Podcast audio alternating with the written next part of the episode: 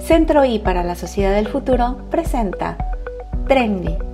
Hoy, la tendencia es lo digital. Quienes nacimos, crecimos o nos adaptamos a las nuevas tecnologías tenemos muchas preguntas.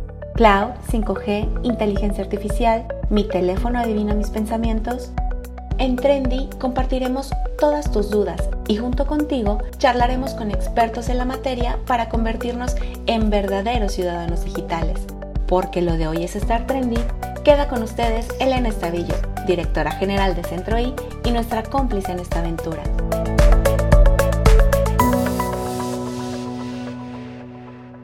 Hola, bienvenidas, bienvenidos, bienvenides a Trendy, un nuevo espacio del Centro I para la Sociedad del Futuro, donde platicamos de manera comprensible sobre los temas que nos afectan del mundo digital.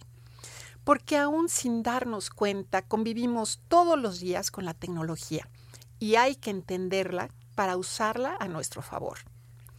Hoy salimos a preguntarle a la gente qué sabe sobre los ciberataques. ¿Por qué nos interesa conocer sobre estos asaltos a los equipos y a los sistemas de información de gobiernos, empresas y grandes instituciones? Y esto nos contestaron. ¿Estás enterado de que cada vez hay más preocupación por los ciberataques a empresas en el mundo? Sí, ya estoy viendo que hay muchas empresas que están preparadas para prevenir ciberataques, que están contratando más personal para estas áreas que antes no se tenían. Sabía algo, pero no mucho. Sí, sí preocupa por toda la situación que tenemos. No. Sí, este, se ha escuchado mucho en redes sociales este, recientemente sobre pues todas las personas que quieren entrar a la pues a las, a las plataformas principalmente como Facebook y este fue muy sonado el de no recuerdo que este hacker con una máscara que según se metió al sistema del Vaticano y que difundió información. Entonces sí, sí sabía que está siendo muy reciente. ¿Y crees que eso afecta en tu vida cotidiana? Sí, la ciberseguridad es muy importante porque finalmente son todos nuestros datos personales que están en riesgo. Pues no creo, en realidad, eh, pues supongo que es para grandes empresas que tienen pues eh, más datos, más cosas eh, importantes que puedan pues poner en riesgo cuestiones mucho más grandes que pues las individuales. Sí, claro que sí. Digo, porque nos puede pasar, y a mí me ha pasado, ¿no? Que en cuentas bancarias luego de repente ya hay movimientos que yo no he hecho. Pues supongo, o sea, al final del día, por ejemplo, grandes empresas, supongo, por ejemplo, Facebook ah, o los bancos, o sea, sí me preocuparía que tuviera mi información como para, no sé, la, la tarjeta, o sea, yo ya, ya me ha pasado antes de que pues alguien agarre la información de mi tarjeta y me haga cobros de demás, supongo que fue por algo por el estilo. Sí, por la seguridad. Eh, también ha sido muy de las aplicaciones falsas en las que uno las instala y se empiezan a robar información. Entonces, sinceramente siento que sí me llegaría a afectar y es el miedo constante de que no quiero hacer compras este, en línea porque no quiero meter tarjetas de crédito o tarjetas donde puedan robar mi información. ¿Recuerdas cuando hackearon la base de datos del INE? Allí se vendieron esos datos en sitios como Tepito y, y, bueno, este, tus datos podrían haber estado ahí. ¿Ahora sí crees que te afecta? Espero que no. Espero no haber estado en esa lista. Pues supongo que sí, porque pues ahí está toda la información, eh, identificación de las personas, sus direcciones, este, pues todo lo que tiene que ver con, con la persona. En realidad nunca lo había Nunca lo había pensado así. Sí, de hecho a un compañero sí, sí le afectaron esos, esos movimientos que, que hicieron. Eh, igual en cuentas bancarias, en correspondencia. Ah, tal vez para suplantar mi identidad podría ser. ¿Tienes claro el concepto de ciberseguridad? No. Claro, el concepto no. Sé que es seguridad este, electrónica y que nos beneficia a todos para tener el seguro de nuestra información. No, no creo que no se nos ha educado para, para saber o entender qué es la ciberseguridad. Pues lo tengo entendido es simplemente pues eh, evitar que dejar tus datos en páginas donde de, de dudosa reputación porque te pueden hackear, o sea, no comprar en, internet en lugares de, o sea, donde no tengan eh, donde Google no te diga que hay un problema porque puede ser de que te roben la tarjeta o algo por el estilo. No. En cuestión de tus eh, claves personales, ¿estás consciente de que tienes que cambiarlas eh, cada cierto tiempo? Sí, varias veces como que te lo recuerdan, pero honestamente no es algo que yo haga. Eh, muy básicos. A veces las contraseñas no las haces tan sencillas, no pones cosas tan simples, pero básicamente es eso.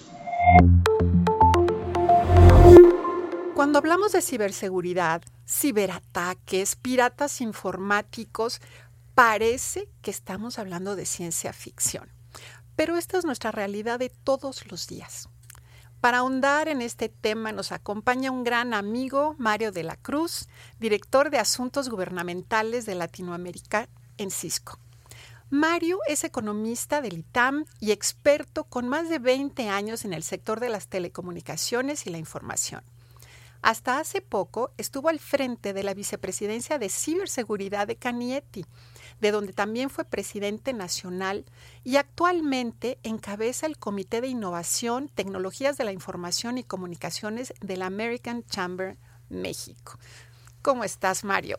Bien, Marilena, un gusto estar aquí contigo, de reencontrarnos ahora en, este nuevo espacio. Qué bueno que, sigas innovando en, tu carrera y en tus actividades. Aquí estamos con mucho gusto. Muchísimas gracias, Mario. Muy bienvenido. Y pues comencemos. Platícanos qué es la ciberseguridad y por qué es tan importante. Pues mira, para tratar de simplificarlo para, para tu auditorio, para tu audiencia, pues es la seguridad de la cosas que pueden ser, no quisiera decir la seguridad de los datos o la seguridad informática, pero es la seguridad de los aparatos que tú y yo usamos todos los días para comunicarnos, como es nuestro celular, como es nuestra computadora, como es nuestra iPad. Eh, y eso pues sin hablar obviamente pues de los grandes sistemas que tienen las grandes empresas que manejan hoy todos nuestros datos personales y que tenemos que tener todos, ¿no? A nuestro nivel, a, nuestro nivel personal, de la responsabilidad de cuidarnos, las grandes empresas a la responsabilidad de cuidar sus procesos, pero sobre todo nuestros datos personales, para que todo pueda seguir avanzando. Estabas mencionando, pues, estos distintos nombres de estos actores maliciosos. La verdad es que eh, eh, eh, esto se ha vuelto, pues, un negocio, ¿no? Como todo y como cualquier cosa que deja negocio, pues, va a haber quien busque desarrollar esta actividad. En este caso, pues, de manera ilegal y, pues, de manera maliciosa, ¿no?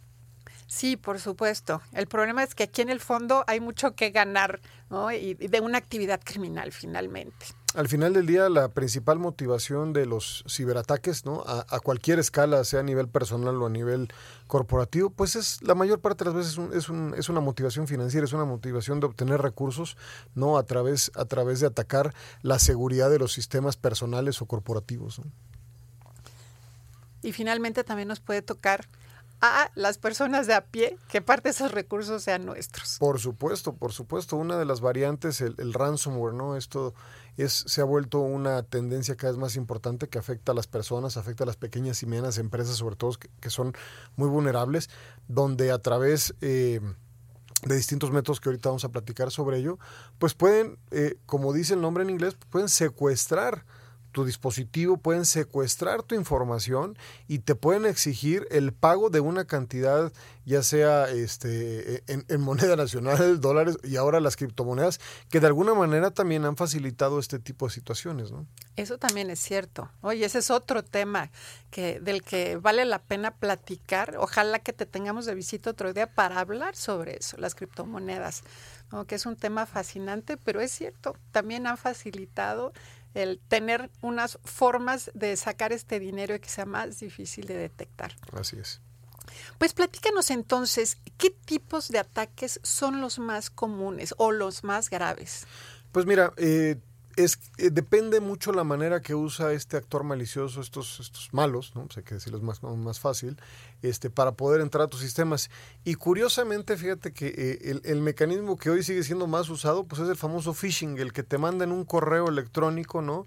Tratando de engañarte de alguna manera para que oprimas el link que te manden ahí, porque siempre va a venir ahí un link, y eso pues permita que entre ese atacante a través de un gusano, a través de distintas variantes, y poder tener acceso a tu, a tu información y a tu equipo, ¿no? Entonces, eh, digo ahí, como estamos hablando de, del phishing, de los famosos gusanos, que es básicamente pues esta, estas semillas que dejan dentro de tu de, tus equipos o de los sistemas informáticos que permiten progresivamente estar extrayendo información y eventualmente qué es lo que sucede después con esto, ¿no? Cuando ya el actor malicioso, por una parte, pues obtuvo la información y va a hacer algo malo con ella, nada bueno seguramente va a pasar con ella, o te secuestra tu información, o te tira tu portal o tu actividad. Entonces, es un poco una es la manera de entrar, otra lo que usa para entrar y otra la consecuencia o la actividad que decide para, para cómo va a afectarte en base a sus propios intereses. ¿no?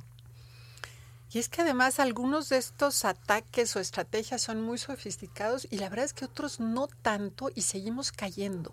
Sí, te decía, el, tema del phishing se, sigue, obviamente se han sofisticado, usan mucha ingeniería social, te mandan un correo como si fuera el de tu banco, ¿no? Y, ponen inclusive pues tu nombre completo, pueden poner algo de información que obtuvieron quizá a través de hacer ingeniería social vía tus redes sociales, que ahora pues compartimos, la verdad, voluntariamente mucha información a través de las distintas redes sociales. Y la imagen, ¿no? También eh, tu foto, muy bien foto de tu familia, foto de tus actividades, este, pues uno pone luego en el perfil, por ejemplo, en LinkedIn, pues dónde estudiaste, ¿no? Dónde trabajaste. Entonces, hay mucha manera de obtener información que pueden usar vía la ingeniería social como sea, para mandarte un correo que diga, ah, caray, este, pues puede que sí, ¿no? Y le aprietas el link y en ese momento, pues tú y tu información ya están sumamente expuestos, ¿no? Así que este, sin duda, te digo, sigue siendo el, favorito y el más sencillo, además. este Hay unos no tan sofisticados que los puedes captar a primera vista, ¿no? Que dices, aquí hay algo raro, pero hay otros mucho más elaborados, ¿no? Sí, por supuesto.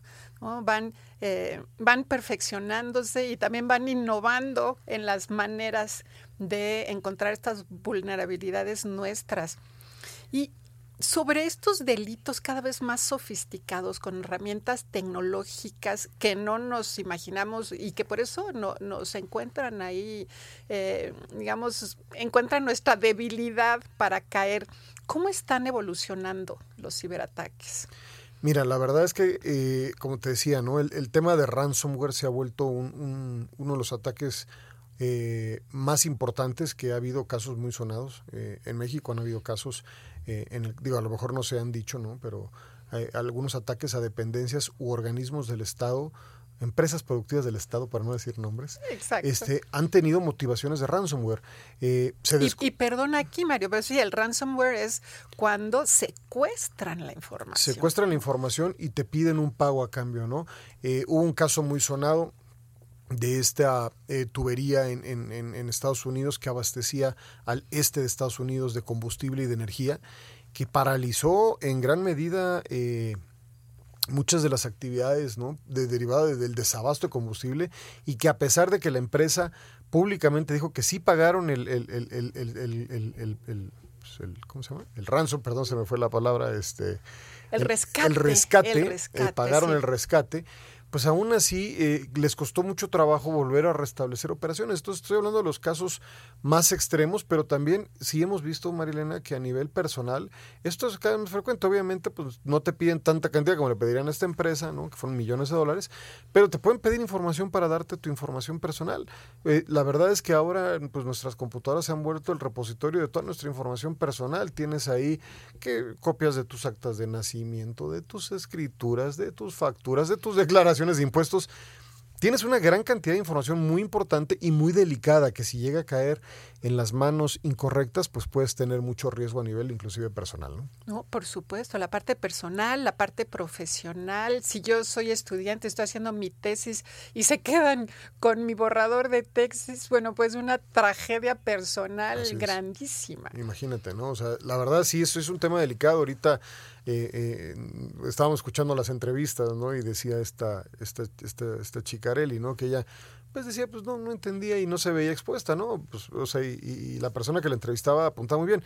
O sea, cuando los datos de la base de datos del IFE en ese momento, creo que era IFE o INE, no me acuerdo, eh, pues estuvieron expuestos, pues ahí estaba la dirección de ella, sus datos personales, su fecha de nacimiento y su que huella. su huella digital, biométricos, ¿no? Que ahora son tan importantes para mecanismos de autentificación para poder entrar a tus sistemas, pues información personal estaba expuesta y de ahí, eh, que dos conceptos eh, que a veces los confundimos pero van íntimamente ligados. Son diferentes, pero van muy, que es la ciberseguridad con la privacidad de los datos personales, porque no podemos hablando por ejemplo de las grandes organizaciones públicas o privadas, puede ser en este caso el INE, pero puede ser bancos, eh, plataformas eh, sociales, eh, servicios financieros, pues tú les entregas a ellos tus datos personales para obtener sus servicios, ¿no? Este, Así es. Y ellos tienen la responsabilidad mediante la ciberseguridad de tener sistemas que permitan defender tus datos personales de estos ataques, ¿no?